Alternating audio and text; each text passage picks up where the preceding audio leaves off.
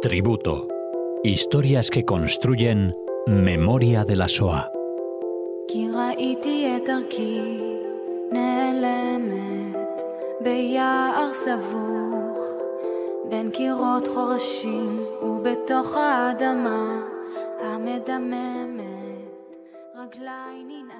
Bienvenidos oyentes de Radio Sefarada, este tributo que Cecilia Levitt nos acerca cada semana aquí a Radio Sefarad.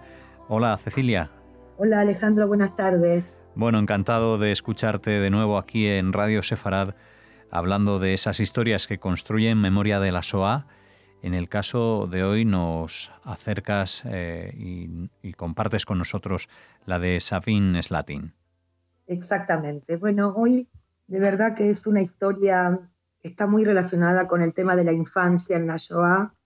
Eh, yo siempre digo que la palabra infancia es una palabra herida, ¿no? una palabra lastimada en la Shoah. Así que el tributo de hoy va para Sabine Slatin, pero también eh, para todos sus niños. Y esta historia cuenta que Sabine eh, nació en Varsovia en 1907 en realidad su apellido de soltera es Schwartz. ¿sí? Sabina es la menor de, nueve hermanos. Su padre eh, era un arquitecto y como no le gustaba el nombre que le había dado a su hija, la llamaba Yanka. ¿sí? Este es un nombre que ella va a guardar. Ahora, en 1926, en Varsovia, ya existe un ambiente, bueno, como asfixiante, eh, dado, bueno, el antisemitismo de los polacos, también hay muchas eh, medidas de corte económicas, y entonces ella decide en esos años, 1926, dejar su país natal, es decir, abandonar Varsovia. Y gracias a personas que la ayudaron, va a pasar por Danzig, por Berlín, por Bruselas, hasta que va a llegar finalmente a Nancy, a Francia. Y aquí va a estudiar, va a estudiar historia del arte. Y luego ya se va a conocer con un joven estudiante, un joven judío de Rusia, que se llama Mirón Slatin. Mirón, bueno, eh, era un descendiente, podemos decir, de una familia pudiente, que estaba preparando en la Universidad de Nancy un diploma de estudios superiores de, de agronomía. En 1928 ya se van a casar, van a Varsovia para contraer matrimonio y luego van a regresar a Francia. Unos años después, Sabine y Mirón van a adquirir una finca avícola en Landas, al norte de Francia. Y atención con esta fecha, porque el 26 de julio del año 39 son nacionalizados franceses. Y digo atención porque en septiembre de ese año estalla la guerra. Sabine decide seguir los cursos de formación de enfermera militar en la Cruz Roja. Y en mayo de 1940 ellos huyen, ¿sí? con su marido, con Mirón, huyen a Montpellier, al sur de Francia. Todos sabemos que los nazis conquistan Francia en el 40 y que Francia queda dividida, la, la Francia libre y la Francia ocupada. Ellos se van a establecer en la Francia libre. Ahora, sabemos que este régimen de la Francia libre, que lo llamamos el régimen de Vichy, se hace eco, digamos, con mucho entusiasmo, ¿no? De las órdenes de los alemanes. Por ejemplo, de identificar a todos los judíos que había en la zona ocupada, de esto se encargan ellos. Luego, ya en octubre del 40, ya se promulgan las primeras leyes contra los judíos y una de ellos, por ejemplo, le da, le otorga a los prefectos el poder, por ejemplo, de detener a los extranjeros judíos los van a detener en campos especiales. No es el caso ni de Sabine ni de Mirón porque se habían nacionalizado franceses. Ahora, estos campos de internamiento franceses donde van a reunir a los judíos extranjeros para luego ser deportados, podemos decir que ya son un símbolo ¿no? de la colaboración francesa. Sabine pierde el empleo de enfermera por las leyes eh, antisemitas, pero ella no, no se desanima y decide contactar con la prefectura de Herault, que, es, que queda cerca de Montpellier. Y allí ella se presenta y va a ofrecer sus servicios de enfermera. Y es esta prefectura que la va a dirigir hacia la OCE. La OCE es eh, una obra, podemos decir, una organización de socorro infantil que era muy activa en el sur de Francia. Esta asociación, bueno, desarrolla actividades de asistencia, sobre todo asistencia a los niños que habían sido deportados a los campos. La OCE se va a ocupar de, de liberar a estos niños, especialmente a aquellos que eran menores de 15 años. Podemos decir que afortunadamente la prefectura de Herault va a adoptar una actitud eh, valiente, podemos decir, porque va a favorecer el salvamento de estos niños judíos. Ahora estamos hablando del destino de los niños judíos bajo la Francia de Vichy, es decir, de la Francia libre. Al principio, en la Francia de Vichy, los nazis excluyen provisionalmente la deportación de los niños menores de 16 años. Y entonces es la administración de Vichy que debe ocuparse de estos niños huérfanos. Es decir, económicamente tiene que abrir casas de acogida para estos niños, porque no estaban incluidos, eh, según los nazis, en, el, en el internamiento en estos campos. Pero fijaros qué interesante, sin que los alemanes pidieran nada, son los propios franceses que van a proponer incluir a los niños en los trenes de la deportación a partir de julio del 42. Es decir, ahora estos hogares de niños de la zona libre, de la zona franca, ya no eran lugares de refugio.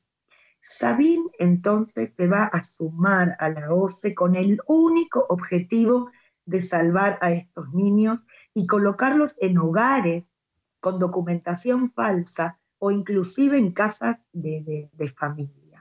Ella participa, podemos decir, personalmente entrando a los campos, a veces sin seguir los cauces administrativos.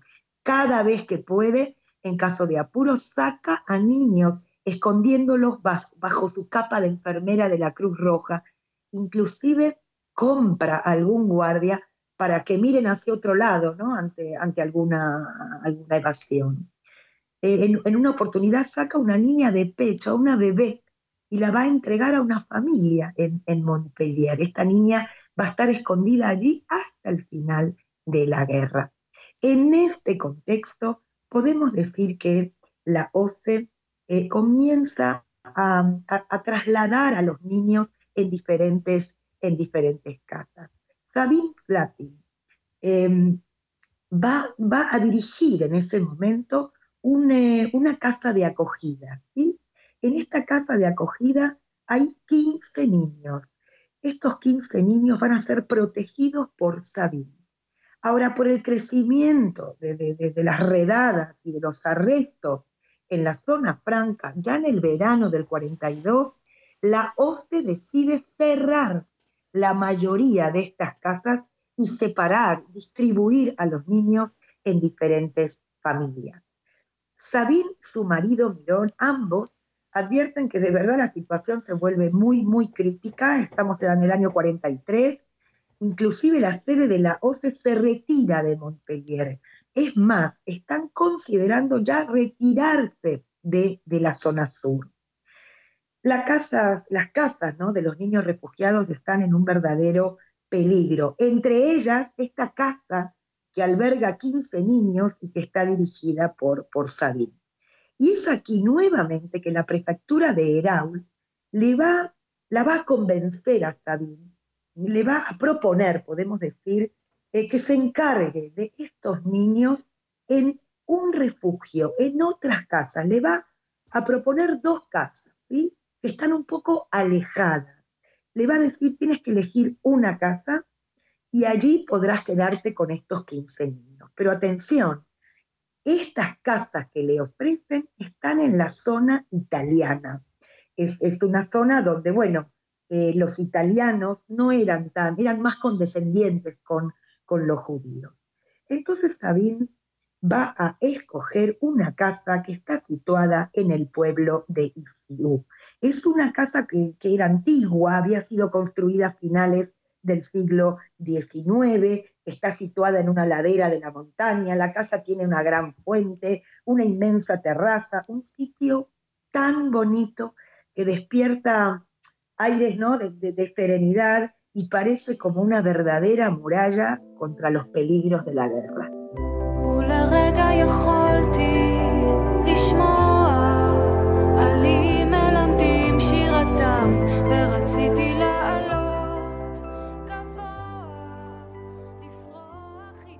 En ese momento el pueblo ¿sí? estaba ubicada en un área, como dije, ocupada por los italianos. En este área, como dije, las autoridades fueron como más compasivas con los judíos. Estos 15 niños que tiene bajo su protección Sabín, se le van a sumar otros niños que vienen de otras casas, que vienen de otros refugios que habían cerrado. Eh, inclusive hay otros niños que los traen los padres directamente. El número no deja de aumentar hasta alcanzar en septiembre del 43 ya 60 niños. Y hay un pequeño grupo de educadores que se va a encargar de atenderlos. Y por supuesto, es la OCE que va a pagar la pensión de estos niños.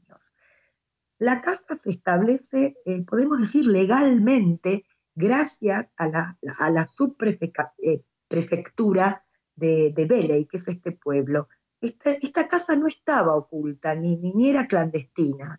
Eh, la casa poco a poco va cogiendo ritmo, los habitantes de la casa fueron bueno, encontrando su propio lugar en este entorno rural, van formando vínculos, inclusive con los residentes y las instituciones locales. Entonces, podemos decir que mientras los niños más pequeños sufrían por estar separados de sus padres, eh, los adolescentes y los adultos, ellos pensaban que estaban, estaban a salvo.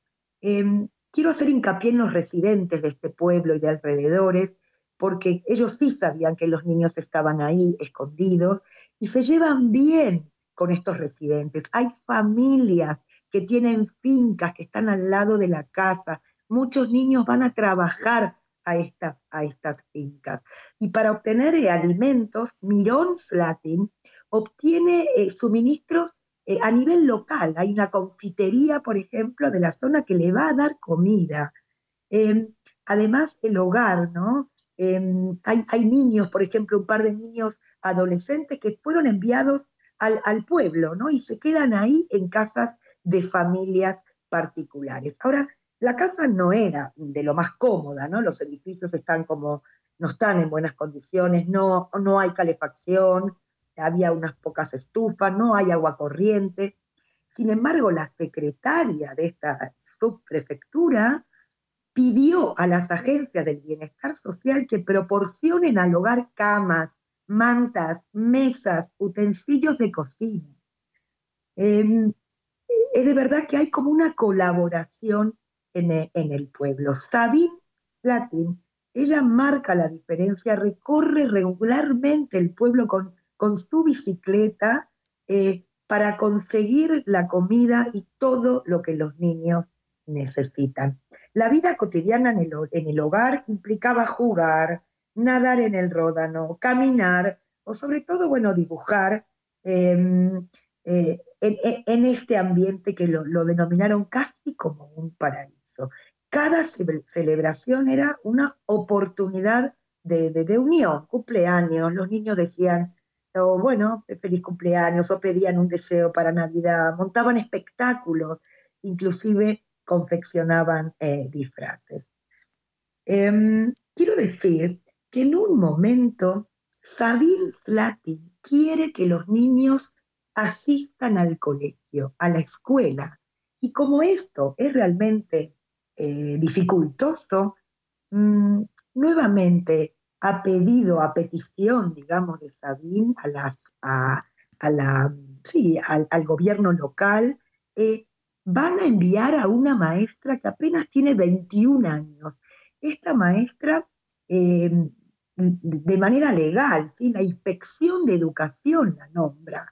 estamos hablando que estamos en plena guerra esta chica, esta maestra, va a llegar en el año 43. Em, el aula está en el primer piso de la casa, ¿no? Y se va a crear con la ayuda del inspector de educación. Em, algunos municipios prestan escritorios, libros, pizarras, un mapa del mundo. Y, esta maestra va a aprovechar al máximo estos recursos que tiene, ¿no? Muy, muy limitados para enseñar a todos, ¿no? Según sus edades y sus niveles. Hay un niño pequeño que lo quiero mencionar, que se llama Georgie Alper, que es un niño que mantiene contactos con sus padres. A menudo los padres que están escondidos le envían cartas, paquetes, Georgie le responde, adjunta dibujos a sus cartas, ¿sí? Describe Georgie en sus cartas esta vida en el hogar. Dice, la clase es bonita, hay dos pizarras, hay estufa, mapas, cuadros en las paredes, hay cuatro ventanas, me gusta, hay 15 pupitres. Por la mañana hacemos algunas escrituras y sumas y por la tarde hacemos un dictado o un ejercicio de gramática. Y cuando sabemos que hemos aprendido la lección, recitamos los verbos. Miron Slatin, el marido de Sabine, lleva una lista de los niños en el hogar que la va actualizando cada mes, un poco para justificar las sumas ¿no? pagadas por la OCE y también por la Organización de Bienestar eh, Infantil. La primera lista está fechada en mayo del 43. Ahí, por ejemplo, señala que llegan nueve niños judíos refugiados a los que se le van a unir otros cinco niños. Los niños iban y venían. En septiembre del 43 la casa recibe hasta 64 niños al mismo tiempo. Italia se rindió el 8 de septiembre de 1943 y el ejército alemán ocupó inmediatamente los departamentos de la antigua zona italiana. Y como resultado hubo un aumento de la persecución antisemita. Y en los primeros meses ya del 44, mm, muchos o varios hechos convencen a Sabine de la necesidad de cerrar la casa y de separar a los niños del hogar y repartirlos entre diferentes familias. El 6 de marzo del 44, el contacto que tiene Sabine en la prefectura, este señor que no lo mencioné, pero lo voy a mencionar, que es Pierre Marcel Wilter, que es su contacto que la ayudó a montar la casa, es trasladado a otra subprefectura. Y es así que Sabine perdió su principal apoyo y el peligro se acercaba.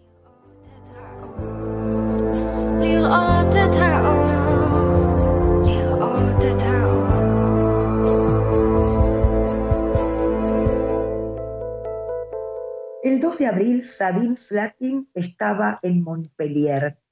Ella en realidad está haciendo todos los, los trámites para poder cerrar la casa y conseguir familias y distribuir a estos niños. Ella de verdad espera encontrar lugar de refugio para, para ellos y ella tiene previsto regresar a la mansión de Isú el 6 de abril. Em, y es allí, cuando ella está en Montpellier, donde va a recibir un telegrama de la Secretaría de la Subprefectura. Y dice así, la familia está enferma, una enfermedad contagiosa. El jueves 6 de abril de 1944, que era un día el primer día de vacaciones de Semana Santa, muchos eh, eh, niños eh, acaban las clases y bueno, y comienzan un poco sus, sus vacaciones en la mansión. La maestra regresa a su casa porque, porque tiene vacaciones. Los niños están en la casa, se preparaban para el desayuno y es ahí donde un grupo de la Wehrmacht llegó en dos camiones un automóvil de la Gestapo de Lyon llega, em, estacionan en la casa y van a detener brutalmente a los 45 niños y a siete adultos que los cuidaban. Hay un solo niño que es León Reitman, que alguien le advierte ¿no? que, que algo estaba pasando y logra escapar saltando por una ventana los vecinos, los agricultores vecinos, ¿sí? Em, miran, observan, impotentes, podemos decir, esta, esta situación.